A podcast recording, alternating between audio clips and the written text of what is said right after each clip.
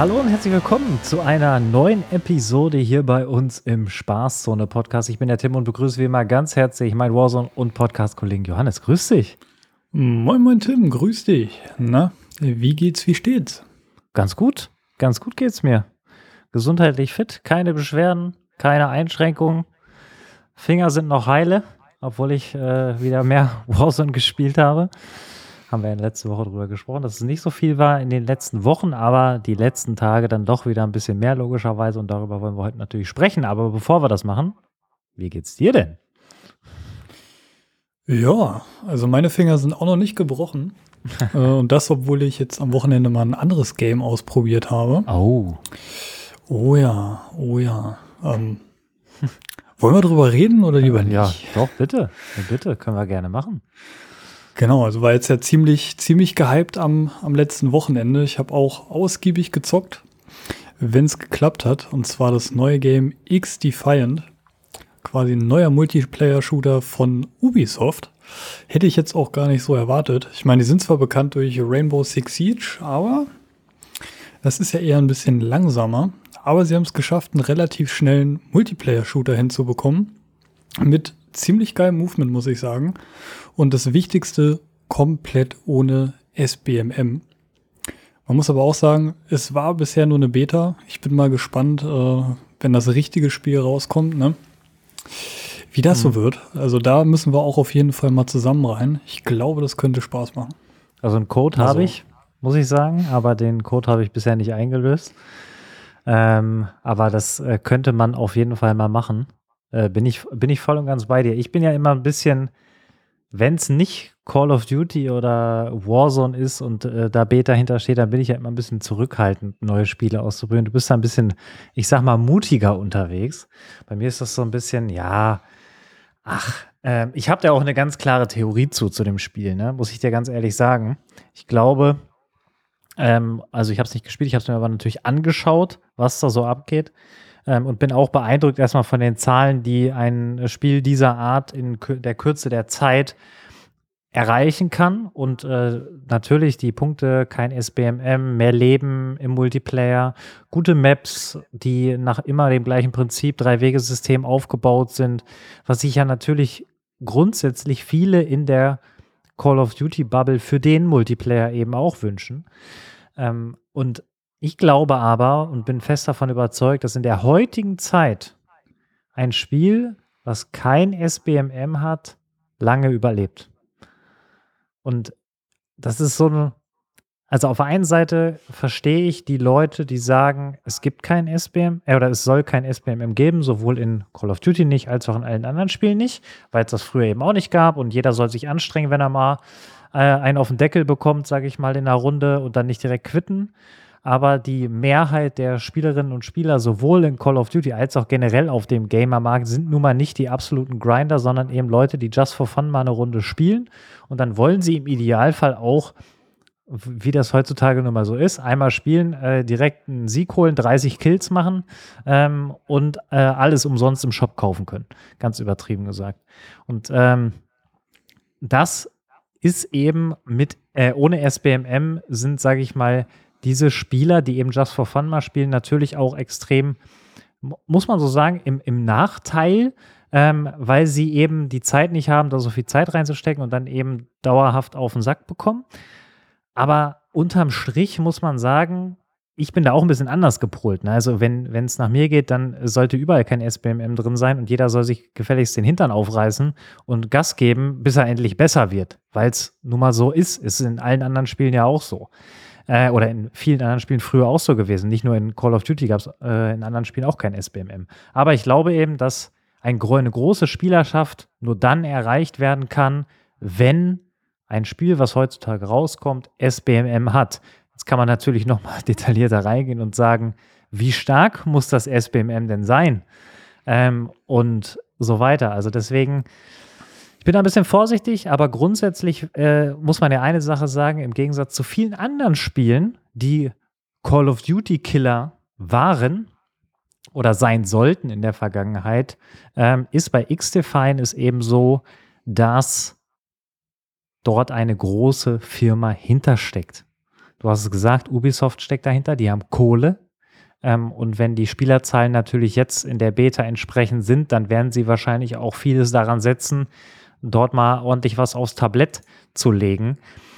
Deswegen bei dem Beispiel X-Define kann ich mir tatsächlich vorstellen, dass das langfristig gesehen doch etwas länger hält. Ich glaube aber tatsächlich, wenn kein SBMM drin sein sollte, wenn die Vollversion kommt, dass es nicht ansatzweise eine Chance hat gegen andere Spiele, wo SBMM drin ist. So, das war jetzt eine ziemlich lange Unterhaltung ähm, meinerseits, obwohl ich dieses Spiel gar nicht gespielt habe.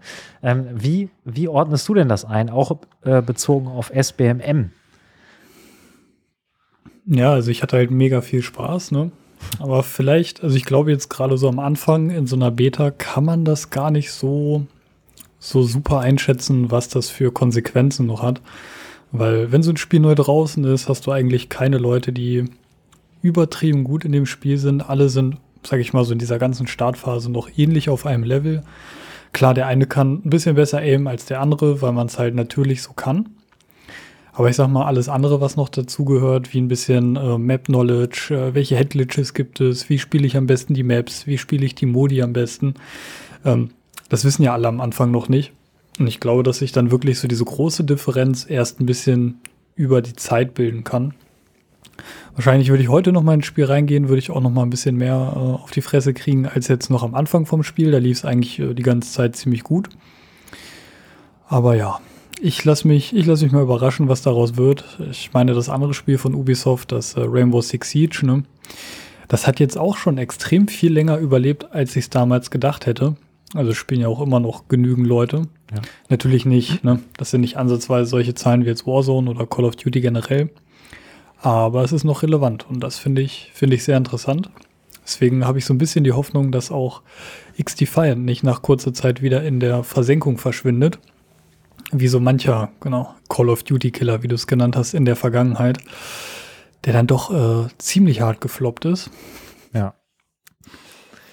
Ich glaube, dass nicht nur das Thema SBM ist ja eine Sache, es kommt natürlich noch viel, viel mehr zusammen in der heutigen Zeit. Die Leute wollen, das merken wir ja in, in Warzone oder Call of Duty, generell jetzt mit, mit Warzone 2 und MW2, die Leute wollen halt gefühlt jede Woche neuen Content haben, jetzt mal ganz übertrieben gesagt.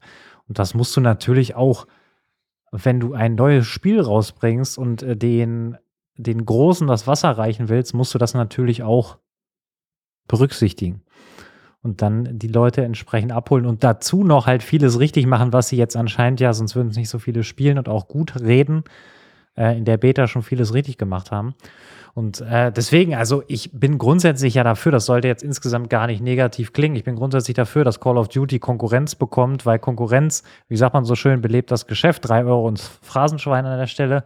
Und äh, dann, ja, dann wird es im Idealfall auch das das äh, Spiel, was wir so gerne spielen, nämlich Warzone oder äh, MW2, besser wenn die eben Druck bekommen und Spieler verlieren, etc. etc. Ich meine, wir müssen mal kurz darüber sprechen. Es ist eine neue Season rausgekommen in Warzone.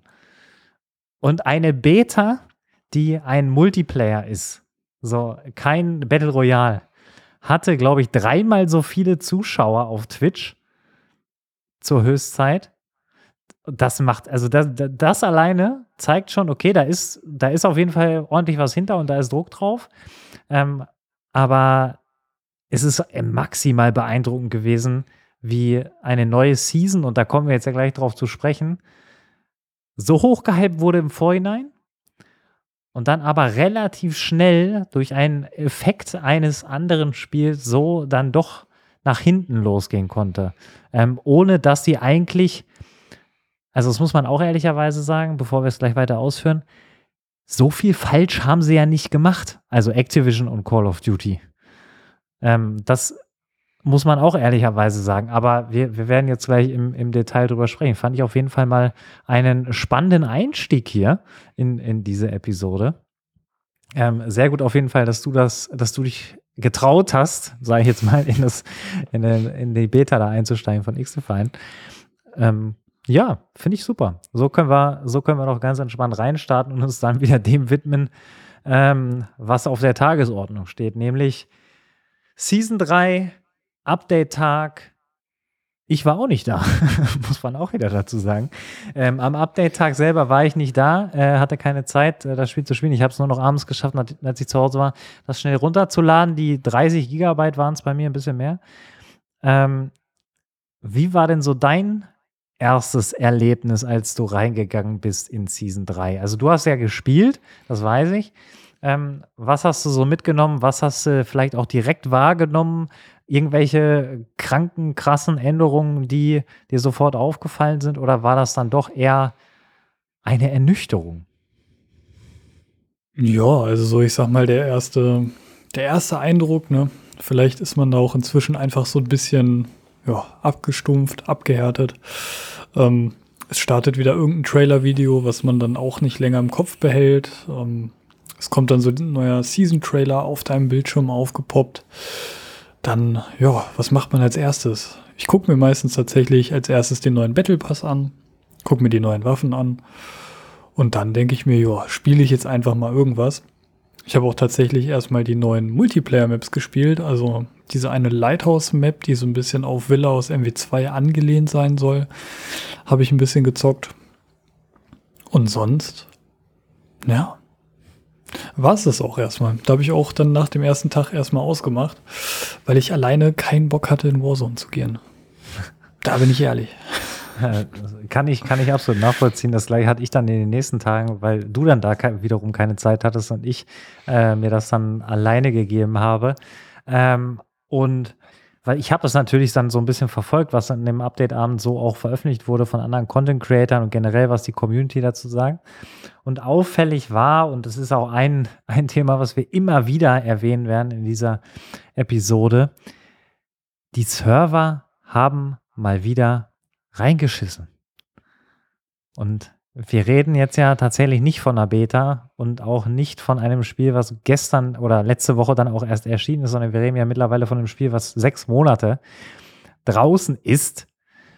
Und äh, dann kriegst du da ein Update, was viel verbessern soll und auch Punkt für Punkt, wenn wir es gleich noch durchgehen, auch ordentlich was mitgebracht hat erstmal. Ob das jetzt alles besser ist, werden wir noch sehen, aber unterm Strich erstmal vieles im Gepäck hatte. Und dann ist die, das Kernelement des Spiels, ein, ein flüssiges Spiel nämlich, ist dann das Problem. So also habe ich es dann auch in meinen Tagen wahrgenommen. Mittlerweile hat sich es ein bisschen beruhigt. Aber wie, wie erklärst du dir das, dass sie nach so langer Zeit, weil sie müssen ja dieses Feedback auch lesen, ähm, was, da, was da reinkommt und was überall geschrieben wird. Das schreiben ja nicht irgendwelche Hans und Franz, sondern das schreiben ja auch große Content Creator, die dann auch gewisse Dinge vorab erfahren. Ich habe auch gelesen, es gab wieder von, mit einigen ausgewählten Personen, die eine große Reichweite haben, einen Entwickler-Call, wo gewisse Dinge vorab auch schon angesprochen worden sind. Ähm, und die werden ja auch diese Punkte weitergeben. Also fix die Server. Wie kannst du dir erklären, dass das jetzt nach so langer Zeit immer noch nicht ähm, behoben ist? Oder haben wir einfach noch nicht die richtige Einstellung gefunden? Ja, gut, also ich bin jetzt auch kein Internetprovider, dass ich da von meiner Leitung aus irgendwas drehen könnte. Aber es ist tatsächlich auch für mich ein ziemlich großes Fragezeichen, weil ich sag mal, rein theoretisch, wenn du genug Playtests machst, weißt du ungefähr, was das Server äh, serverseitig für eine Rechenlast ist. Und wenn du dann einfach mal kurz guckst, okay, wir haben jetzt so und so viele Nutzer, die dann immer am Start der Season am Start sind, dann musst du halt einfach genug Serverressourcen bereitstellen, die halt dieser Rechenleistung gerecht werden. So könntest du es machen, was natürlich aber auch voraussetzt, dass du solche Metriken vorher aufgenommen hast ähm, und dass du auch natürlich alles ausgiebig getestet hast. Klar, ich kenne das auch aus eigener beruflicher Erfahrung. Man schafft es nicht immer alles bis ins kleinste Detail zu testen. Wobei ich mir halt denke, ja, Activision, die haben viel Geld, die, die haben auch eine eigene Abteilung, die nur für Testen zuständig ist. Da, da sollte sowas eigentlich drin sein. Und ich meine, es kann halt immer mal passieren, dass dann jetzt, äh, weil die Performance-Probleme sind ja jetzt auch dann in den ersten Tagen der Season wieder besser geworden, dass du dann irgendwo in deinem Update einen Bug drin hast, der halt für eine schlechtere Performance sorgt. Und wenn dann nicht nur eine Person diesen kleinen Bug hat, die für ein bisschen äh, Performance-Einbrüche sorgt, sondern halt ganz viele Leute auf einmal, dann kann das auch richtig doll auf die Performance schlagen. Aber sollte das in einem so großen Studio passieren, auf keinen Fall. Und es ist halt auch traurig, dass es wirklich so ein Muster ist, dass es immer wieder passiert. Weil eigentlich sollte man ja aus solchen Fehlern lernen, oder?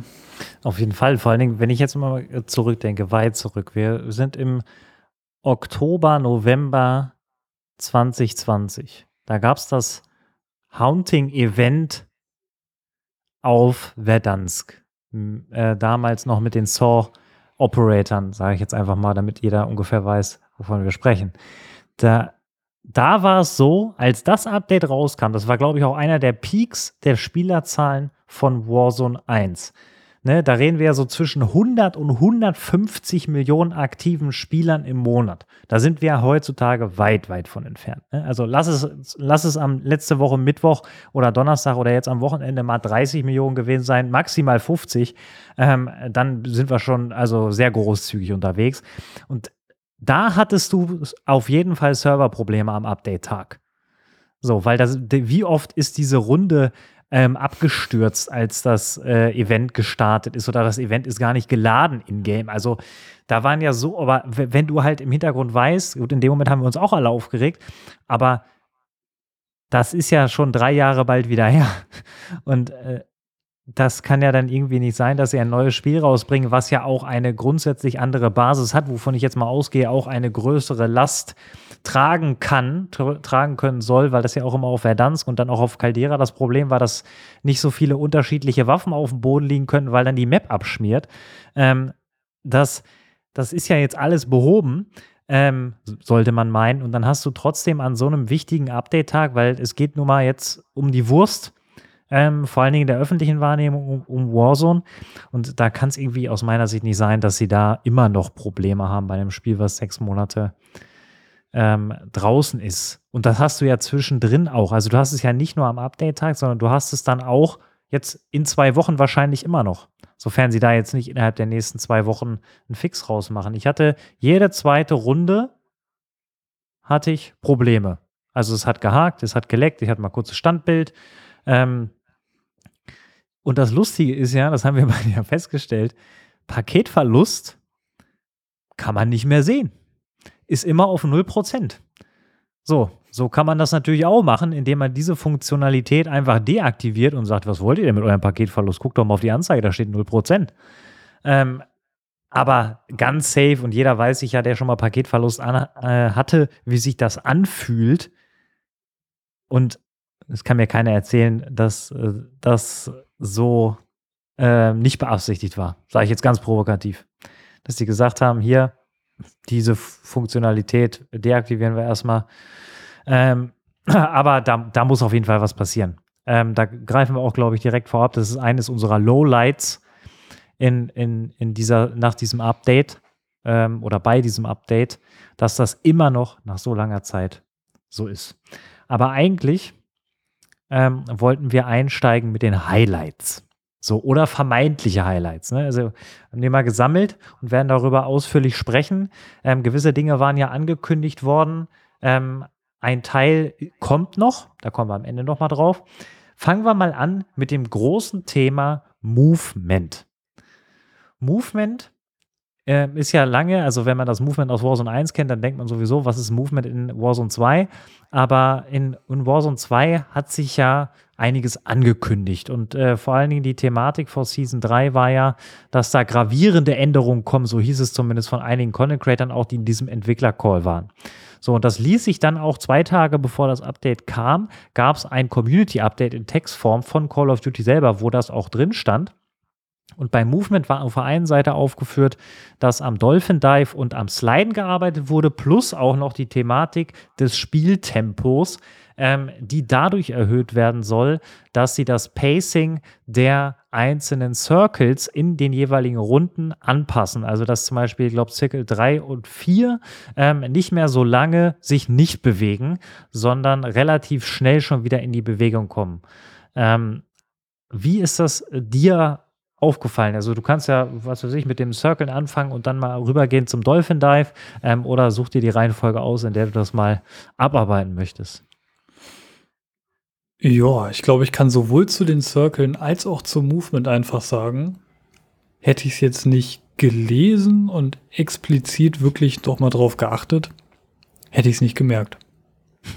Also ich muss sagen, ähm, das ging jetzt bei den Circles so. Die Runden haben sich normal angefühlt, die ich gezockt habe.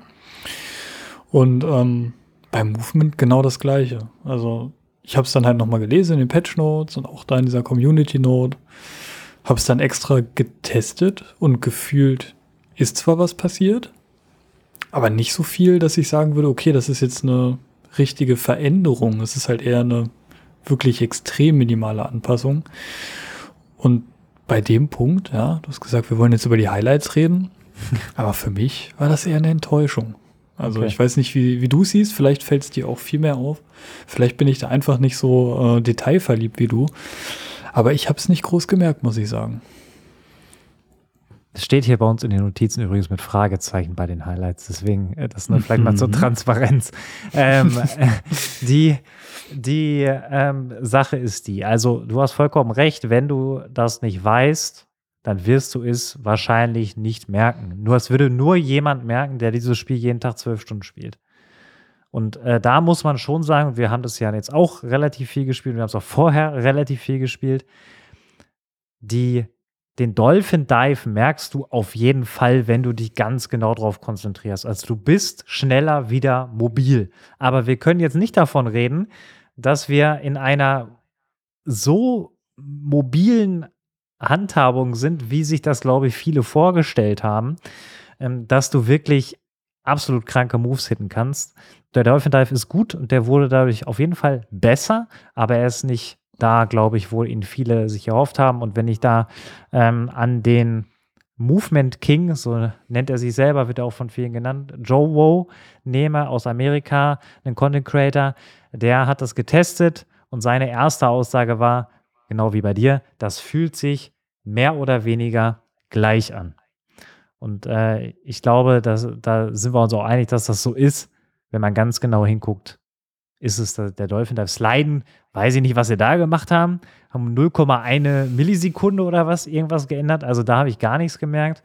Ähm, ich hoffe, dass sie da noch mal ein bisschen nach, nachziehen. Bei den Circlen muss ich ganz ehrlich sagen, ist etwas, wo du natürlich auch nicht bewusst drauf achtest. Und wenn du dich darauf konzentrierst, dann siehst du schon, und das war ja vor allen Dingen auch deswegen so gedacht und deswegen ist es auch unter das Thema Movement gekommen, dass halt das Battle Royale Gameplay auf Al-Mazra hat immer rund 30 Minuten gedauert. So, und 30 Minuten sind eigentlich, wenn man Warzone 1 kennt, 5 Minuten zu viel. Da hat eine Runde gedauert 25 bis maximal 27 Minuten. Ähm, Außer die haben bis wirklich also bis zum letzten Kreisel äh, sich abgekämmt, sage ich mal. Dann war es vielleicht auch mal 28, aber 25 war eigentlich so der Schnitt einer Caldera oder auch Verdansk-Runde. Ähm, und da wollen wollten sie wieder hin mit, mit dieser Anpassung. Und das merkst du aber natürlich jetzt nicht, wenn du im Spiel explizit drin bist. Also du, wenn du dich darauf konzentrierst und genau guckst, okay, jetzt ist der Timer irgendwie 20 Sekunden kürzer in Zone 3, dann, dann weißt es, ähm, und dadurch passiert natürlich auch beim Movement, ne, so haben sie es ja verpackt ein bisschen mehr, weil die Leute sich viel schneller wieder bewegen müssen, anstatt in irgendwelchen Häusern zu campen und damit auch mehr Action in dem leeren Midgame ist, was ja auch viel kritisiert wurde. Deswegen, ähm, unterm Strich kann man sagen, das ist eine, eine sinnvolle Anpassung, ist aber auch einmal mehr wieder eine Geschichte, die jetzt auch nicht neu ist. Kann, weil man müsste sich ja eigentlich fragen, warum wurde das eigentlich geändert? Also warum hat man diese Zeit überhaupt angepasst? Es war ja nicht so, dass auf Caldera irgendwie alles langweilig war ähm, und äh, auf Verdansk genauso wenig. Das war ja eigentlich alles in Ordnung von den Circles. Jetzt haben sie sogar ja noch diese Split Zones eingeführt. Das war ja auch vollkommen in Ordnung. So, da haben sie ein bisschen reduziert dann ne, in Season 2, dass das irgendwie nicht jede zweite Runde war, sondern nur noch jede sechste oder was mit den Split Circles und dann war es auch gut. Aber ich habe habe mich dann jetzt sowieso gefragt, warum wurde das überhaupt geändert. Aber gut, wir halten fest beim Thema Movement, es ist was passiert. Es ist auch minimal besser geworden, aber Highlight, da nehmen wir es auf jeden Fall raus. Wir müssen noch so eine neutrale Spalte einführen, dann könnte man das da, glaube ich, sehr, sehr gut hinschieben, weil eine Verschlechterung ist es ja definitiv nicht. Ähm, ich glaube, das können wir, darauf können wir uns einigen. Ähm, nehmen wir mal eine, eine Geschichte, die jetzt eine alte ist, aber dennoch neu. Und zwar von der Gehärtet-Weste rede ich, die man äh, in Warzone 1 noch als Perk ausrüsten konnte. Sprich, du hast statt drei Platten zwei Platten drin, hast aber die gleiche Lebenanzahl mit den Platten. Ähm, die ist jetzt in Form einer, einer ja, wie, wie, nennt man das einfach? Einfach eines, eines Gegenstandes auffindbar und ausrüstbar, ähm, liegen verteilt in unterschiedlichen Häusern rum und ähm, sind nicht als Perk ausrüstbar. Wie, wie hast du das wahrgenommen, dass sie das jetzt wieder reingebracht haben? Ist dir das in irgendeiner Art und Weise positiv aufgefallen, negativ? Würdest du das als Highlight werten ähm, oder würdest du das auch eher in die äh, neutrale oder sogar in die Lowlight-Section packen?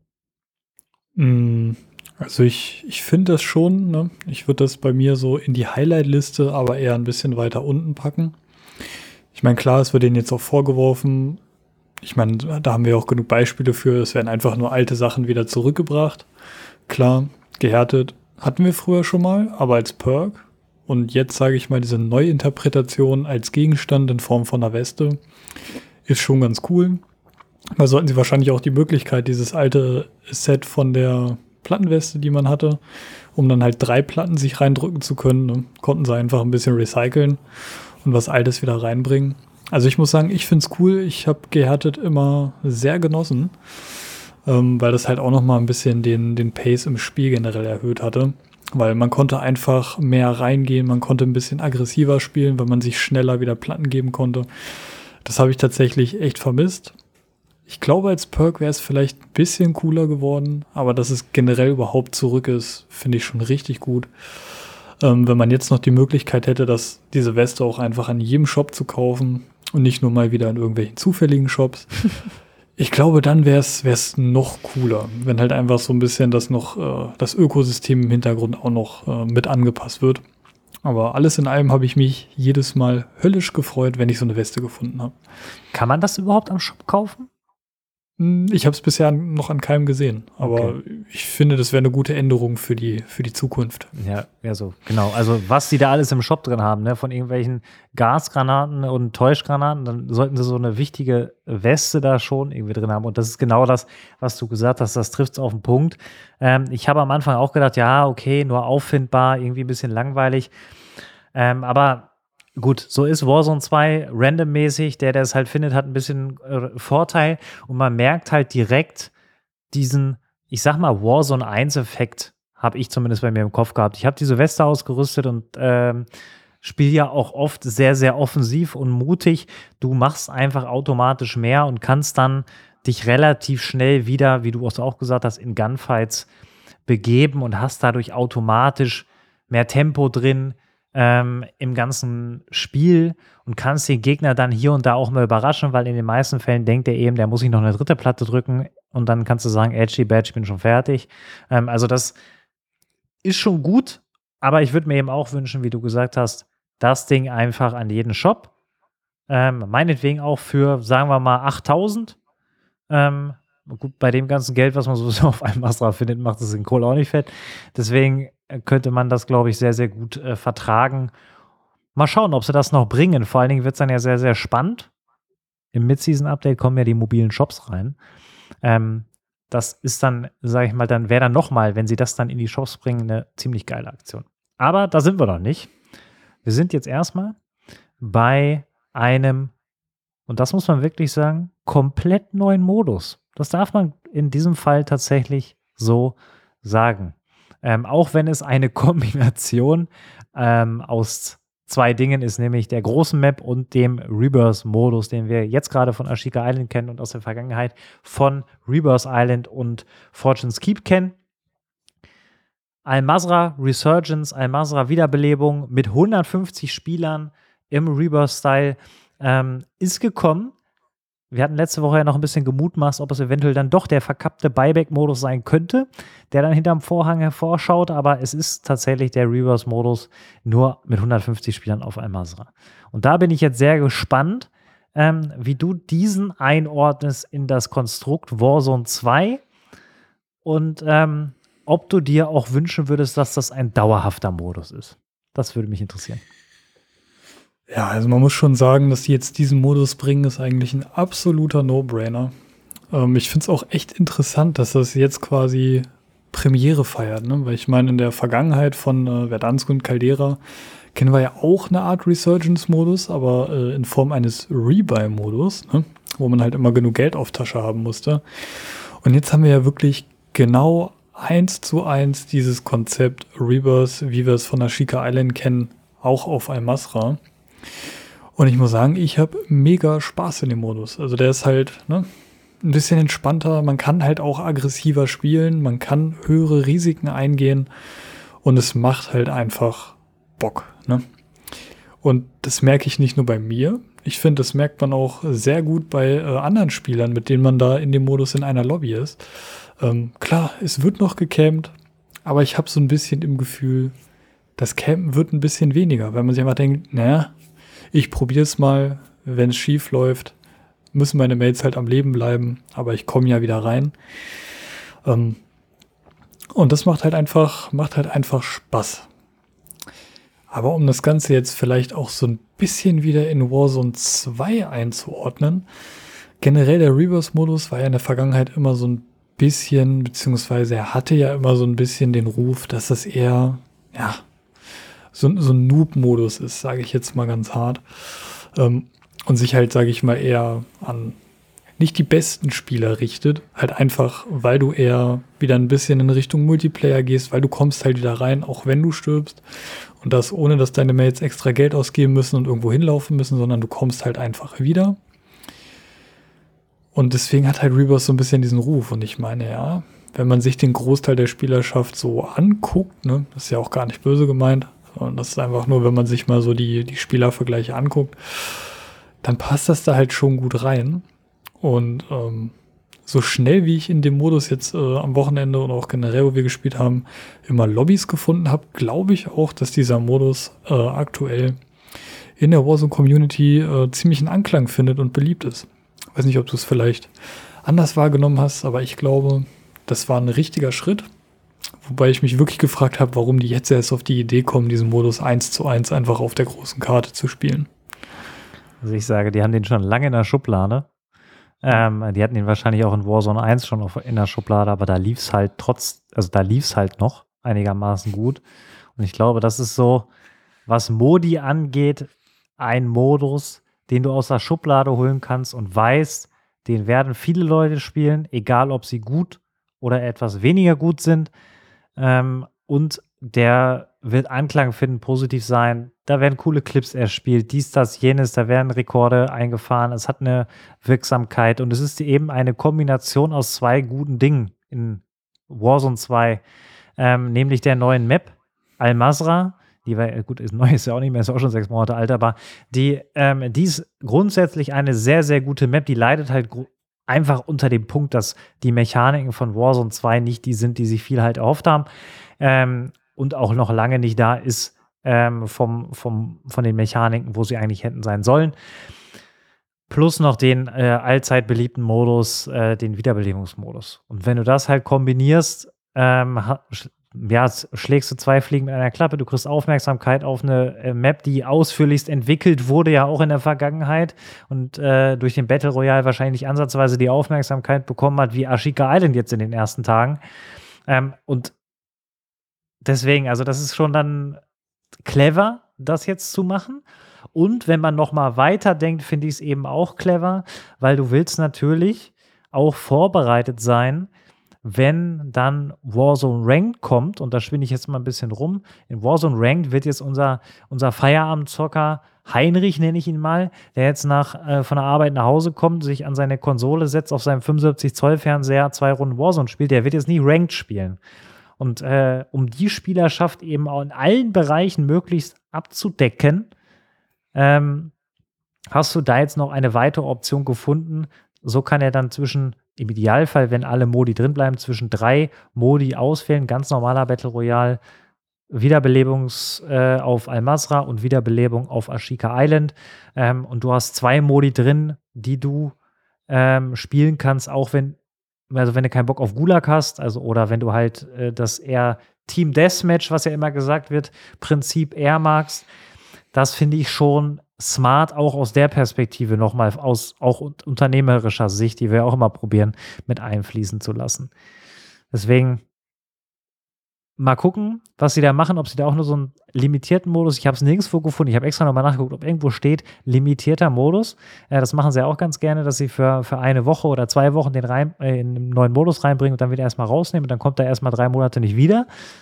Das scheint hier nicht so zu sein und ich glaube, die Spielerzahlen, ähm, weil ich habe es genauso festgestellt wie du, sind gut, ähm, weil man schnell eine Lobby findet und wir reden hier immerhin von 150 Spielern. Und es wird, glaube ich, ganz gut angenommen. Und es ist eben halt mal was, was Neues, auch wenn es hinten raus eigentlich nichts Neues ist. Das äh, kann man, glaube ich, so ähm, ganz gut festhalten. Ähm, würdest du dir denn wünschen, dass der dauerhaft drin bleibt? Oder sagst du, den können sie auch irgendwann mal äh, wieder entfernen? Nö. Also ich finde es halt immer ganz gut, wenn man eine gute Auswahl an verschiedenen Modi hat, ne? Weil ich meine, man hat nicht immer Bock, äh, in den Battle Royale reinzugehen, weil es dauert halt länger gefühlt. Und das Risiko ist höher, dass du verlierst, ne? Also wenn ich mal irgendwie einfach nur ganz entspannte Runde zocken will, dann äh, wäre ich ganz froh, wenn ich immer auf den Reverse-Modus äh, auch auf Al-Masra zurückgreifen kann. Und äh, die Spielerzahlen aktuell beweisen ja, dass das funktionieren kann, ne? weil also auch wenn man jetzt dann nochmal eine Standardrunde äh, Battle Royale sucht, findet man da auch relativ schnell was. Ja. Also ich habe jetzt nicht die Erfahrung gemacht, dass dann der Battle Royale in der Zeit komplett leergefegt ist. Ja.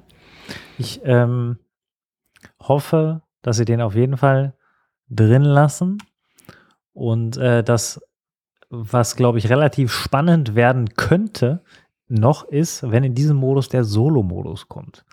Weil wenn sie das Prinzip des wirklich ja allseits, also oder größtenteils beliebten Solo-Modus von Ashika Island oder auch Reverse Island Fortune's Keep reinbringen, auf 150 Spieler im Wiederbelebungsaspekt, das könnte, glaube ich, auch sehr, sehr viel Anklang finden ähm, in der äh, breiten Masse. Und äh, da bin ich mal gespannt, wann sie das machen. Das wird kommen. Da bin ich mir äh, zu 100% sicher. Aktuell gibt es, glaube ich, Trios und Quads. Mal gucken. Das wäre, glaube ich, auch nochmal so ein spannender Effekt werden. Ein weiterer spannender Aspekt, der in Season 3 gekommen ist, sind neue Waffen. Wie immer, mit einer neuen Season kriegen wir neue Waffen rein. Wir haben diesmal eine Battle Rifle, also ein Kampfgewehr, neu bekommen und eine neue Sniper. Und mit dieser Sniper, da müssen wir auch am besten direkt einfach mal drüber sprechen, mit dieser Sniper sind die One-Shot-Sniper zurück. Wir haben jetzt insgesamt drei Sniper in Warzone 2, die One-Shot-Headshot machen. Also wenn man Headshot trifft, ist äh, ein Schuss ausreichend. Wie bewertest du das allgemein, ähm, dass der Weg dahin wieder, wieder gegangen ist? Also man muss ehrlicherweise sagen, aus der Call of Duty Community war das, glaube ich, eines der meist gewünschten Dinge, ähm, dass eine One-Shot-Sniper wieder Einzug erhält. Jetzt haben wir drei, ähm, die neue, die MCPR und die Victus. Aber wie ordnest du persönlich das für dich ein? Findest du das smart gelöst oder hätte besser sein können? Ja, es ist so, also man weiß, viele haben sich das gewünscht, ne? Und ich meine, wenn man auch mal so zurückblickt, so diese ganzen One-Shot-Snipes, das hat sich ja geil angefühlt, das hat auch mega Bock gemacht. Ähm, aber halt nur, wenn du das Ding in der Hand hattest und wenn du dann einfach mal nur irgendwo movest und irgendwo campt einer in der Ecke und äh, gibt dir eine Helmbombe, das ist einfach nur ätzend. Und ich muss auch sagen, also dass es jetzt, dass es jetzt halt so ist, dass es halt bloß drei Sniper sind, die jetzt auch nicht das schnellste Movement haben, ist es einigermaßen okay. Wobei man jetzt halt auch durch diese Änderung erstmal wieder gemerkt hat, äh, wie viele Sniper es dann auf einmal wieder gibt. Ne? Also ich äh, habe so ein bisschen das Gefühl, jetzt mit der Season ist die Anzahl der Sniper wieder exponentiell gestiegen. Weil also vor dem Season 3 Update wurde ich nicht ansatzweise so oft von Snipern geholt. Und deswegen nervt es mich halt auch schon wieder. Ne? Also wenn, wenn so eine Änderung dann halt dazu führt, dass alle einfach wieder nur noch snipen, sich kaum bewegen, irgendwo rumsitzen auf irgendeinem Turm oder irgendeiner erhöhten Position und einfach rumsnipen. Ja. nimmt halt wieder Pace raus, nimmt auch wieder Spaß raus. Also ich weiß nicht. Sie hätten es vielleicht irgendwie erstmal mit einer Sniper machen können, die dann halt vom Handling auch nicht ganz so geil ist. Ne? Hätte erstmal gereicht, um das ein bisschen auszutesten. Aber jetzt aktuell, ne, spielt ja gefühlt jeder irgendwie eine One-Shot-Sniper. Ja, das, oder viele machen es zumindest jetzt wieder. Also die, ähm, die Leute, die auf Kills gehen, die spielen keine One-Shot-Sniper, also die wirklich dann ihre 30, 40 Kills machen wollen. Ähm, die spielen Sturmgewehre. Aber äh, das, was ich viel schlimmer an der ganzen Sache finde, ich habe ja erstmal, grundsätzlich habe ich was gegen One-Shot-Sniper. So, das ist erstmal die eine Sache. Aber ich verstehe nicht, wie kann man das Ganze denn in Warzone 1, das habe ich ja letzte Woche schon gesagt, so gut lösen am Ende ähm, und dann nicht übertragen auf Warzone 2, wenn man das da jetzt wieder einführt. Also warum gibt es denn zum Beispiel keine Meta-Begrenzungen? Also warum kann ich denn nur bis warum kann ich denn nicht nur bis 100 Meter einen One-Shot-Headshot machen und danach ähm, muss ich halt zweimal treffen? Weil der Vorteil, und das hatten wir ja genau eingangs, als Al-Masra rausgekommen ist, auch die Befürchtung gab, wenn es One-Shot-Sniper gibt, wird es die Map zerstören. So offensiv haben wir es damals gesagt, weil du halt viele ähm, Erhöhungen hast. Du hast auch viele Möglichkeiten zu decken äh, im Vergleich zu Caldera. Also du kannst oft in Deckung gehen, aber du hast halt viele Möglichkeiten zu snipen. Und wenn da eine One-Shot-Sniper von vornherein drin gewesen wäre, glaube ich, dass das noch viel schlimmer gewesen wäre. Aber ähm, warum nehme ich denn nicht eine Stufe mit rein? Also One-Shots nur bis 100 Meter, One-Shots nur bis 70 Meter, so wie sie es ja dann in ähm, Warzone 1 auch geregelt haben. Klar, es gab dann am Ende, glaube ich, ein, zwei Sniper, die wirklich dann auch One-Shot, Headshot gemacht haben. Ähm, aber da gab es halt auch schon wie viele Optionen ähm, dann am Ende in Warzone 1. Deswegen da jetzt drei von Anfang an reinzumachen, okay, ähm, ist, ist deren Entscheidung. Vielleicht passen sie das auch noch an, aber ich äh, sehe das erstmal wie du. Auf der einen Seite ist es für die Community gut, eine One-Shot-Sniper drin zu haben oder mehrere. Ähm, eine hätte es auch getan. Ähm, und für mich persönlich könnten sie aber auch morgen direkt wieder duschen gehen. Ne? Also da hätte ich nichts gegen, ähm, weil ich zitiere da auch gerne einen äh, deutschen Warzone-Content Creator, der sagt, Snipen hat nichts mit Skill zu tun. Ähm, und da stimme ich ihm zu 99,9% zu. Die ähm, 0,1%, bei denen Snipen Skill ist, äh, das sind nicht diejenigen, die uns auf Al-Masra begegnen und die oben auf ähm, äh, Saya sitzen und von da erstmal 300 Meter runter ins Tal schießen. Das sind die nicht. Die, die äh, snipen und Skill haben, die sind genauso in Bewegung, wie wenn wir mit einem Sturmgewehr unterwegs wären. Und das, ähm, das lasse ich noch durchgehen. Aber der, ja, will mich jetzt da nicht reinsteigern. Erstmal für die Community gut, ne, weil sich es viele gewünscht haben. Langfristig stelle ich das mal eher in Frage, ob das so eine gute Entscheidung war und ob sie da nicht nochmal etwas detaillierter nachschärfen sollten bei dem Thema. Aber es gab ja nicht nur eine neue Sniper. Es gab ja auch noch ein neues Kampfgewehr. Ähm, ich weiß aus sicherer Quelle, dass du das schon freigeschaltet und gelevelt hast. Wie stehst du denn dazu? Gut. Alles klar, machen wir weiter. Nächstes Thema. Nee. ähm, äh, ich muss sagen, ja, ich habe seit erstmal ziemlich viele Multiplayer gezockt. Da hat es auf jeden Fall Spaß gemacht. Ne? Also der Headshot Damage ist mal wieder außerordentlich äh, heftig. In Warzone auch, da geht das Ding gut rein. Aber damit das natürlich so ein, wenigstens so ein, so ein Ticken gebalanced ist, ne, ist das Ding halt auch nicht so 100% einfach zu äh, korrigieren. Und ich glaube, auf die wirklich längeren Ranges ähm, macht sich dann so eine ISO doch noch mal ein bisschen entspannter. Aber alles in allem, ne, ein, ein schickes Gewehr. Also lohnt sich auf jeden Fall zu leveln, würde ich sagen. Erinnert dich die Waffe eher an eine QBZ oder an eine RAM 7? Oh, also vom Aussehen kommt es so nah an die RAM ran tatsächlich, ne? geht in die Richtung. Vom Handling eher eine QBZ. Alles klar. Das wollte ich nur wissen. Ich hatte eine Diskussion dazu, ähm, zu dem Thema. Ich habe gesagt, ah. es ist äh, eine Mischung aus QBZ und RAM 7. Ja, ähm, denke ich mir auch. Mein Diskussionspartner sagte, es ist ganz klar eine RAM 7. Aber Na. lasst es uns gerne wissen, was ihr davon haltet, liebe Zuhörerinnen und Zuhörer.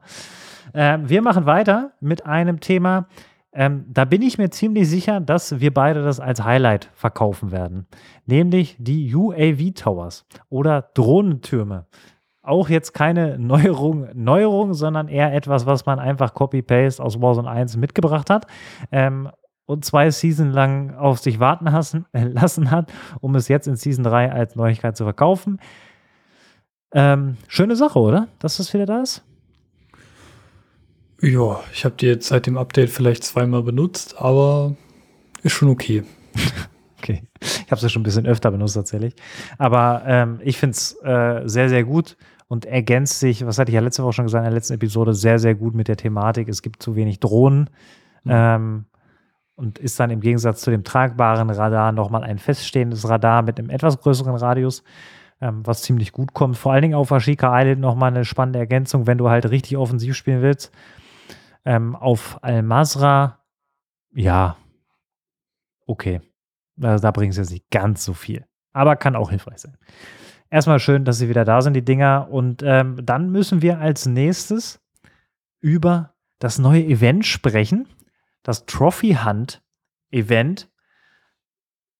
Gespaltene Meinung, sage ich mal, gibt es da in der öffentlichen Wahrnehmung.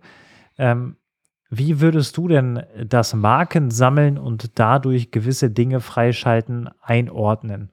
Es ist ja dann doch etwas anders als Events, die wir durchaus auch aus Warzone 1 kennen, wo du gewisse Dinge genauso machen musst. Hier geht es ja wirklich darum, Leute ähm, umzulegen und die äh, Tokens einzusammeln, im Idealfall dann abzugeben an einer Station und dann kannst du mit diesen eingesammelten Tokens was machen. Du kannst einfach die Runde gewinnen, dann behältst du die Tokens auch. Ähm, du kannst sie auch in Kisten finden, aber am Ende geht es darum, diese zu sammeln und ähm, nach Hause zu bringen. Wie findest du diese Herangehensweise?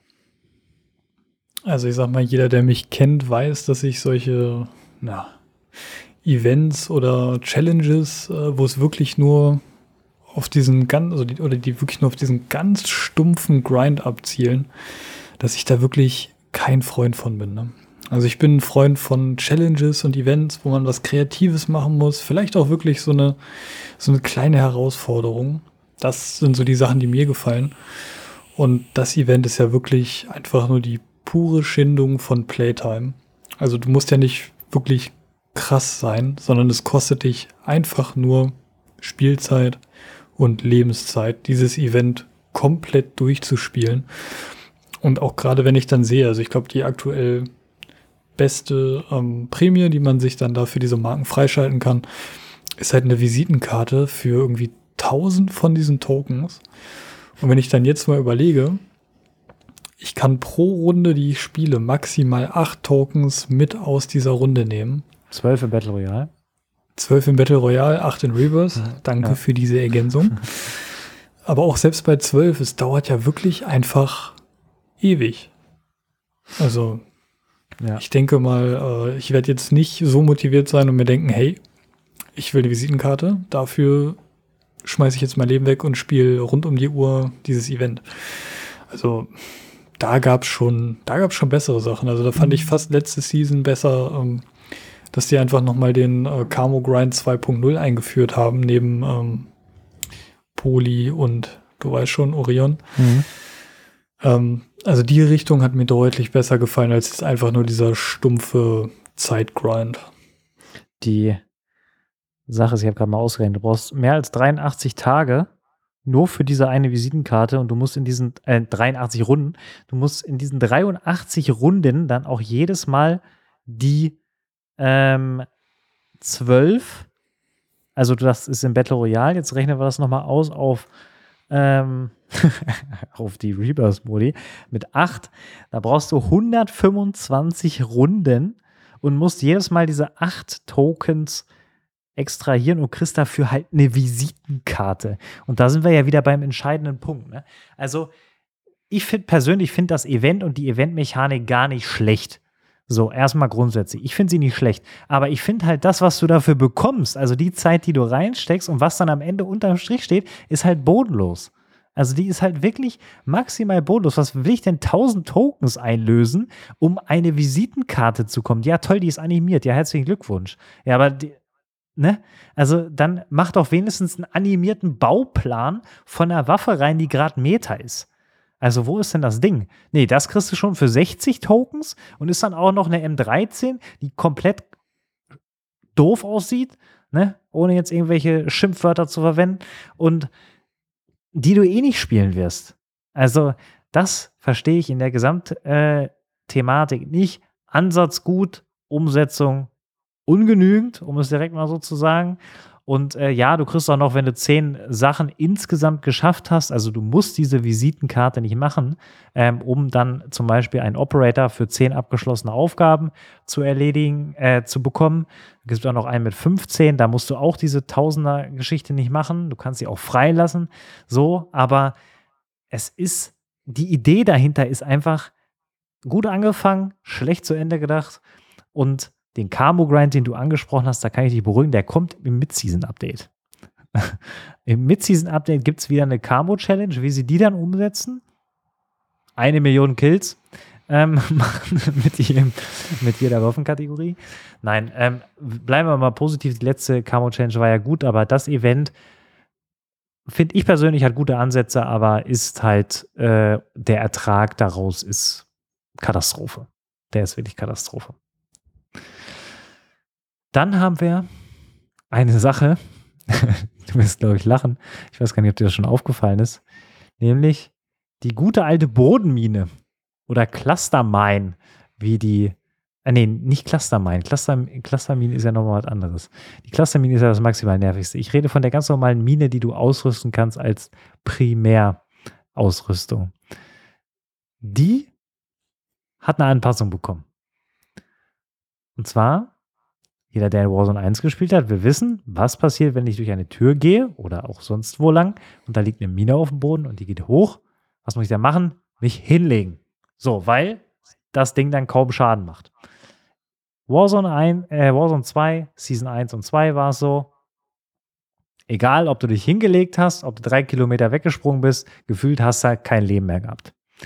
Und jetzt haben sie in Season 3 das so gemacht, dass du dich wieder hinlegen darfst und dadurch auch einen Vorteil bekommst. Halleluja. Wie ordnest du das ein? Ah, also bei dieser Mine, die halt auch im Volksmund als Bouncing Betty bekannt ist. Ah. ähm, ja, da hatten wir es ja, wie du schon gesagt hast, in der Vergangenheit so, dass du dann, glaube ich, sogar gar keinen Schaden bekommen hast. Also ich kann mich daran erinnern, dass du das wirklich dann komplett dodgen konntest. Und ich ja. hätte es mir auch wirklich eins zu eins genau so wieder gewünscht, weil wenn man so eine schnelle ne, Reaktionszeit hat und es noch schafft, sich pünktlich zu ducken, ich finde, dann sollte das auch wirklich komplett belohnt werden. Weil so hast du halt, ne, wenn du dann wirklich so ein Hardcore-Camper bist, der dann auch noch genau seine Mine da abaimt, hast halt trotzdem gewonnen. Ja. Halbe Platte kriegst du abgezogen jetzt. Halbe Platte. Es ist eine halbe Platte zu viel, meiner Meinung nach. Das ist eine, eine äh, Aussage, die man, wenn man sie mit Warzone 1 vergleicht, verstehen kann. Wenn man sie aber mit Warzone 2 Season 2 vergleicht, ist es schon. Ja, das ist schon besser. aber man vergleicht sie natürlich immer mit dem Besseren, das ist ja logisch, ne? weil wenn man sich mit dem Schlechteren vergleicht, dann ist ja einfach, dann ist man in der Regel immer besser. Ähm, ich verstehe deinen Punkt und äh, kann den auch nachvollziehen. Ähm, auch hier einfach nur wieder die Frage, warum dauert das sechs Monate, um, um das anzupassen? Also es geht einfach nicht in meinen Schädel rein und das werden wir wahrscheinlich in den nächsten Wochen und Monaten immer mal wieder haben, weil das wird nicht das letzte sein, was aus Warzone 1 migriert wird in Warzone 2 und wo du dann im Nachhinein einfach nur denkst, ey, ihr hättet euch so viel Kopfschmerzen sparen können, wenn ihr von vornherein einfach Copy-Paste gemacht hättet in so vielen Dingen. Ähm, das, das Gute ist ja, das muss man ihnen auch lassen, sie migrieren zwar viele Sachen mittlerweile, aber dann doch immer hier und da haben sie noch eine Kurve mit eingebaut. Also da ist irgendwas nochmal minimal angepasst und das ist ja grundsätzlich auch wahrscheinlich das, was sich viele gewünscht haben. Also die wollten wahrscheinlich gar kein komplett neues Game im Sinne von alle Mechaniken, die gut waren, sollen geändert werden, sondern die wollten an sich eine neue Map mit einer neuen Basis, ähm, vielleicht halt ein angepasstes Movement und da aber der Rest sollte mehr oder weniger gleich bleiben. Aber gut, da haben wir schon oft genug drüber gesprochen. Wir werden es in den nächsten Wochen wahrscheinlich nochmal tun. Ein weiterer letzter Punkt, der mich ebenfalls ähm, auch wieder auf die Thematik bringt, ist die sogenannte Bombendrohne. Die Bombendrohne wurde nach sechs Monaten gefixt. Sie macht jetzt nicht mehr komplett das gesamte Leben weg, sondern man überlebt, wenn sie in der Nähe explodiert, tatsächlich diese Explosion. Auch da kann ich zu, kann, also wirklich sechs Monate, um anzupassen, wie viel Schaden macht eine Bombendrohne. also hätten sie auch weglassen können, solange wie die jetzt gar nicht in-game war. Können wir, glaube ich, auch ehrlich sein. Hätten sie einfach rauslassen können, hätte keinen gejuckt. Aber äh, sie ist wieder da, angepasst. Man kann sie überleben. Braucht also keine Angst mehr zu haben. Ich muss aber ganz ehrlich sagen, so oft habe ich sie jetzt auch noch nicht gefunden auf dem Boden. Ähm, kann auch sein, dass sie die äh, Anzahl der Dinger eh minimiert haben.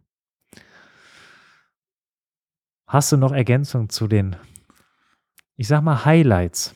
Auch wenn das jetzt nicht alles die High-Highlights waren, sondern dann doch eher Anpassungen, die durchaus eine positive Entwicklung im Vergleich zu Season 2 hatten. Ja, vielleicht nochmal eine Ergänzung zu den neuen Waffen. Äh, ich meine, wir haben jetzt die neue Sniper so ein bisschen darauf reduziert, äh, ah, ja. dass es jetzt wieder One-Shot-Sniper gibt. Aber ich meine, die gute neue Sniper als Imperium im neuen Spiel bekannt, ist ja halt wirklich ein alter Bekannter. Eigentlich ist es eine sehr ikonische Sniper noch aus MW2, nämlich die Intervention. Eigentlich die Sniper, die genau für fette Quickscope-Montagen und Trickshots in dem Spiel damals stand und auch heute immer noch steht. Ähm, und einfach noch die Ergänzung, eigentlich traurig, was die aus so einer ikonischen Waffe in einem Spiel gemacht haben der Sound ist nicht so, die Waffe fühlt sich nicht so an, die ist schwer. Und, also ich meine, ich bin jetzt auch eigentlich ganz froh, dass sich das Ding nicht genauso spielt wie damals, weil sonst äh, wäre das ja komplett OP. Aber gerade wenn man halt solche emotionalen alten Dinge wieder in ein neues Spiel reinbringt, sollte man das auch mit Würde tun. Und ich finde, das haben sie nicht ganz geschafft. Pass auf, da nochmal die. Ich, ich habe da, ich hab, finde ich eine sehr, sehr wichtige Ergänzung, weil das bringt mich nämlich auf den nächsten Punkt. Es gibt tatsächlich, und jetzt, jetzt musst du dich wirklich festhalten, ich weiß, ich glaube, das hast du noch nicht gelesen. Es gibt tatsächlich die Möglichkeit, ne, sich ein Audio-Pack im Shop zu kaufen, was genau diesen Punkt erfüllt, den du gerade angesprochen hast, nämlich die Soundeffekte auf die Intervention zu bringen und auch auf noch ein paar andere Waffen, die äh, für MW2 aus äh, 2000, wann kam das raus? 9, 10 äh, stehen. 9. So, ähm, da kannst du dir im Shop für wahrscheinlich sage und schreibe 20 Euro so ein schönes Audio-Pack genehmigen. also das musst du dir wirklich auch auf Zunge zergehen lassen. Das habe ich gelesen, irgendwo stand das. Ähm, in den offiziellen, äh, ich weiß nicht, ob es in den Patch Notes waren, nee, das war in einem anderen Text äh, von Call of Duty selber. Ähm, also, also ich meine, aus unternehmerischer Sicht ist das natürlich clever.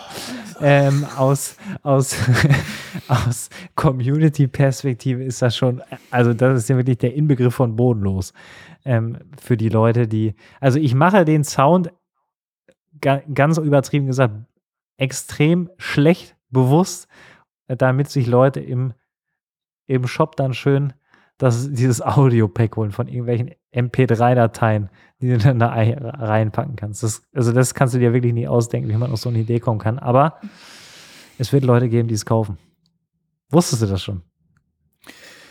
Nee, und ich hätte jetzt, also ne, du weißt ja, ich vertraue dir und würde diese Information jetzt nicht von dir kommen, dann hätte ich gedacht, das ist ein April-Scherz. Nee, nee. Nee, nee, ist es ist wirklich an Dreistigkeit nicht zu überbieten. Ne? Also ich meine, wir hatten sowas in der Vergangenheit auch schon mal für Geld. Äh, weiß nicht, weißt du ja bestimmt, habe ich bestimmt schon mal erwähnt, irgendwie in Advanced Warfare war das. Ja. Oder was in Black Ops 2. Da konnte man sich zum Beispiel den äh, Snoop Dogg als äh, Sprecher kaufen. Das hat dann aber nur ein, zwei Euro gekostet und das war den meisten Leuten den Gag wert. 20 Euro für ein paar Audiodateien ist aber wirklich eine Frechheit, ne? Also ich weiß nicht, ob es also, 20 Euro sind. Äh, ich habe es einfach nur gemutmaßt. Vermutlich, also kostet, vermutlich. Ich sage mal, es kostet mindestens einen Zehner. Da bin ich mir ziemlich sicher, dass das mindestens einen Zehner kostet. Ähm, weil ich glaube nicht, dass sie das für ein Apple und ein Ei da reinstellen werden. Ähm, aber es kann auch sein, dass es weniger als 20 Euro sind, aber das war jetzt ein bisschen übertrieben gesagt. Unabhängig davon, egal ob 10, 20 oder auch 5 Euro, ähm, warum nicht einfach das Ding genauso machen, wie man es kennt aus der Vergangenheit? Ähm, die Alten kennen es noch und feiern es, die Neuen interessiert sowieso nicht, wie das Ding klingt. Also, ne, das hätte man sich auch sparen können. Ach ja, aber gut, dass wir da nochmal gut drüber gesprochen haben. Da konnte ich das noch ähm, einfließen lassen. Diese grandiose Gelddruckmaschine. Äh, ähm, kommen wir zu den Lowlights. Und eine Sache müssen wir vorab sagen. Die wichtigsten Sachen aus unserer Sicht kommen noch. Wir haben schon mobile Shops angesprochen. Wir sprechen gleich noch über ein paar weitere Sachen. Bleiben wir aber erstmal bei den Dingen, die jetzt nach dem Update erstmal gravierend zu besprechen sind. Wir hatten die Server schon angesprochen, die unbedingt überarbeitet werden müssen. Wir haben aber noch auf jeden Fall zwei weitere Punkte, nämlich das Thema Shops. So, Shops, auf der einen Seite können wir gerne nochmal darüber sprechen, was in diesen Shops alles gekauft werden kann und genau das, was man gerade braucht, eben nicht vorhanden ist. Ähm, das meine ich aber gar nicht mal, sondern ich meine die Anzahl der Shops. Ähm, und da ähm, muss man eine kleine Korrektur machen. Auf Ashika Island zum Start des Updates hat sich nichts getan gehabt. Zwei Tage später, letzte Woche Freitag, haben sie dann fünf Shops mehr reingemacht. Das hat man auch tatsächlich direkt gemerkt, aber aus meiner Sicht sind es immer noch fünf zu wenig. Nämlich man hätte gleich auf 20 gehen können. Das wäre deutlich, deutlich angenehmer gewesen. Ähm, auf Al-Mazra hingegen sind in dem neuen Wiederbelebungsmodus sogar weniger Shops als vorher. Ähm, ich glaube, in einer Runde hatte, hatte jemand gezählt, waren 14 Shops und normal wären 32. Ähm, und das ist schon zu wenig. 32 ist schon zu wenig. Ähm, das ist natürlich doof. In dem Battle Royale ist es ein bisschen mehr geworden, aber wir sind ganz, ganz weit von der Caldera-Anzahl, nämlich 64 Shops entfernt. Und das eben in Kombination, dass ein mobiler Shop schon angekündigt wurde, der aber erst im Mid-Season-Update kommt, ist dann wirklich traurig. Muss man ganz ehrlich sagen, dass dann nicht einfach die Shop-Anzahl erstmal erhöht wird. Das hätte man dann ja auch wieder zurückschrauben können, wenn die mobilen Shops da sind. Ähm, das verstehe ich nach wie vor nicht. Ähm, ist dir das ähnlich aufgefallen oder ähm, hast du da eine andere Wahrnehmung? Nee, also mir ist es genauso aufgefallen. Also gerade in den Reverse-Modi, klar, ne, rein theoretisch brauchst du da nicht so viele Shops, weil du ja nicht unbedingt deine Teammates wieder kaufen musst, aber sie hätten es einfach für alle Modi gleichmäßig anpassen sollen. Und ich habe auch so ein bisschen das Gefühl, selbst auf Standard Al-Masra, wo es ja jetzt doch dann mehr Shops gibt, sind es einfach immer noch nicht genug. Und selbst wenn es genug wären, irgendwie kriegen sie auch einfach eine gleichmäßige Verteilung über die Map. Das kriegen die aus irgendeinem Grund einfach nicht hin. das stimmt. Das stimmt. Äh, aber das ist auf Ashika auch äh, genau das gleiche ja. Thema, dass da in einem, in einem Bereich sind vier Shops und auf einer ganz anderen Seite der Map gibt es gar keinen. Da endet dann aber die Zone, komischerweise. Ja. Ähm, Hoffentlich tut sich da noch was, ist auf jeden Fall eines der Lowlights, dass da nicht richtig nachgebessert wurde. Und dann der, der zweite Punkt, der bei uns noch auf der Liste steht, ist die Time to Kill. Ähm, also die, ähm, die Zeit, die es braucht, um jemanden zu downen. Die angekündigt wurde, dass da was passiert, aber anscheinend kommt das eben auch erst im Mid-Season-Update. Da steht halt kein Stempel hinter, das steht natürlich auch nicht auf der äh, stand natürlich auch nicht auf der Roadmap drauf, so eine Anpassung. Das passiert dann eher in den Patch Notes. Da ist aber dann nichts so aufgetaucht. Es gab ein grundsätzliches Waffenbalancing, ja. Das ist erstmal, hätte man vielleicht noch zu Highlights packen können. Man kann jetzt deutlich mehr verschiedene Waffen spielen, alleine schon durch die Sniper, die reingekommen sind. Ähm, aber grundsätzlich ist es immer noch so, dass das Base-Leben nicht angepasst wurde, dass äh, grundsätzlich die Platten nicht mehr Leben auf einmal machen. Es ist immer noch, wenn du jemanden siehst, zuerst, dann bist du auch in 99% der Fälle derjenige, der den Gunfight gewinnt. Ähm, und das ist eben die Geschichte, die wir uns eher extrem gewünscht haben, die sich auch viele andere gewünscht haben, dass dahingehend eine Anpassung kommt. Ähm, ich gehe aber auch davon aus, dass vor allen Dingen mit Warzone Ranked, wenn das installiert wird im Mid-Season-Update, dass da eine Anpassung ähm, erfolgt. Ich kann mir nicht vorstellen, dass sich die Warzone Pros das lange geben bei dieser niedrigen ähm, Time to Kill, bin ich ehrlich. Wie, wie hast du es wahrgenommen? Hast du vielleicht sogar eine, eine Verbesserung festgestellt durch das Waffenbalancing? Hat dir das gereicht oder? Nee, also da fehlt noch ganz klar der Schritt, dass man sagt, entweder es gibt mehr Base-Leben oder die Platten bringen einem mehr Leben. Klar, durch so ein, äh, sag ich mal, Waffenbalancing kann man das immer noch ein bisschen anpassen. Vor allem, ich glaube, der größte Hebel, an dem man ziehen könnte, wäre halt einfach der Headshot-Damage der Waffen, ne? Ja. Einfach den runter und es würden halt so viel weniger Tode passieren, die sich so ganz random anfühlen. Das wäre schon mal was, aber ich glaube, so wirklich gut gelöst wird das Thema erst, wenn es heißt, zack, wir gehen wieder Richtung Iron Trials, es gibt einfach wieder mehr Leben. Fertig. Ich glaube, das ist das Beste, was sie tun können. Season 4. Also progno prognostiziere ich, dass sie da Iron Trials aus der Tasche ziehen. Das ist der nächste Modus, den sie noch irgendwo in der Schublade vergraben haben, den sie dann rausholen, wenn sie nochmal irgendwas retten wollen. Ähm, neben Buyback ähm, ich glaube, dann haben wir auch alle. Titanium Trials hätten wir auch noch, wo die Platten mehr Leben haben, aber ich glaube, Iron Trials und äh, Buyback sind die Modi, die im Battle Royale-Modus dann doch die sind, die am beliebtesten waren in der Vergangenheit. Deswegen, da wird wahrscheinlich irgendwo noch was kommen. So, das sind die äh, absoluten Lowlights gewesen, die wir jetzt schon haben, dass natürlich sich die mobilen Shops verzögern, dass die Perk-Packages auch erst im Mid-Season-Update kommen. Ich habe sie natürlich wie so ein Bekloppter gesucht. In jeder Kiste habe ich geguckt, ob da irgendwo die Perk-Packages, dann habe ich die Roadmap nochmal angeguckt und habe gesehen, ach, äh, ja, lesen bildet. Und ähm, Warzone Ranked und Beutegeld kommen auch erst im Mid-Season-Update. Und dementsprechend geht dann auch erst, ich muss kurz mal rechnen, äh, nee, das müsste vorher schon losgehen. World Series of Warzone, der erste Qualifier, findet sogar schon Ende April statt. Da gibt es Warzone Ranked noch gar nicht. Ähm, mal gucken, wie das dann insgesamt alles Hand in Hand geht, ob das überhaupt was miteinander zu tun hat oder nicht. Wir werden das auf jeden Fall ähm, beobachten.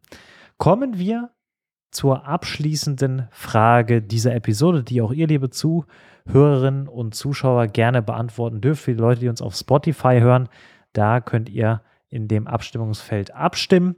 Ähm, und zwar ist die Frage, wie bewertet ihr das Season 3 Update? Es ist ganz einfach, nur mit Schulnoten könnt ihr antworten. Eins ist das Beste, sechs ist das Schlechteste. Wie würdest du denn diese Season einordnen? Ähm, ganz ehrlich, offen und äh, mit dem ganzen Wissen, was wir jetzt gerade noch besprochen haben. Ja, jetzt so nachdem wir das nochmal ein bisschen durchgesprochen haben, äh, das auch nochmal ein bisschen reflektiert haben, schwanke ich so zwischen drei und vier, ne? Also wenn man die Schulnoten mal wieder in die Wörter übersetzt, die sie eigentlich bedeuten. Ja, es ist so befriedigend bis, bis ausreichend. Also ich würde nicht sagen, dass wir hier eine, eine gute Season haben. Also so, wie sie jetzt rausgekommen ist. Ähm, weil einfach Performance, ne? Also ich habe so ein bisschen das Gefühl, die könnten mir den geilsten Content da präsentieren, aber wenn ich den nicht flüssig erleben kann, werde ich keinen Spaß haben. Ja. Und dementsprechend schwanke ich da. Also ganz ehrlich, mehr als eine 3 Plus, wenn überhaupt, auf keinen Fall. Das ist aber schon sehr, sehr offensiv. Ähm, ich, bin, ich bin heute mal hart, sonst bin ich, glaube ich, immer zu weich. Also auch bei Seasons, die richtig kacke waren äh, laut anderen Leuten, habe ich immer noch eine gute Note gegeben, aber ich denke mir, nein, ich muss mal realistisch sein und wenn wir hier im Podcast immer mit den Einsen und Zweien um uns schmeißen, dann ändern die einfach nichts. Und deswegen ne, gibt es heute mal nur die drei zur Motivation. Okay, aber die drei finde ich persönlich auch schon viel zu hoch. Oh. Also ich habe tatsächlich zwischen einer 4 und einer 5 ähm, ge, geschwankt, ähm, würde aber mit einer 4 gehen, weil äh, wie du gesagt hast, wenn man das mal übersetzt, also eine 4 ist ausreichend, eine 5 ist ungenügend. Ähm, es ist ja grundsätzlich schon besser geworden, aber in dem Kontext, in dem wir uns jetzt nochmal bewegen, ist es halt gerade so ausreichend, dass das Game in irgendeiner Art und Weise noch weiterlebt und sich weiterentwickelt. Ähm, befriedigt bin ich mit diesem Update auf jeden Fall nicht, weil mir da das ein oder andere eben halt einfach noch fehlt. Ähm, und das könnte sich natürlich sehr, sehr stark ändern, wenn dann das Mid-Season-Update kommt und die mobilen Shops kommen, die Perk-Packages kommen und vielleicht auch endlich mal die Server ähm, da sind. Dann sieht das vielleicht ein bisschen anders aus. Dann kann man auch vielleicht über eine Gut sprechen. Aber aktuell würde ich ganz knallhart sagen, das ist eine glatte 4.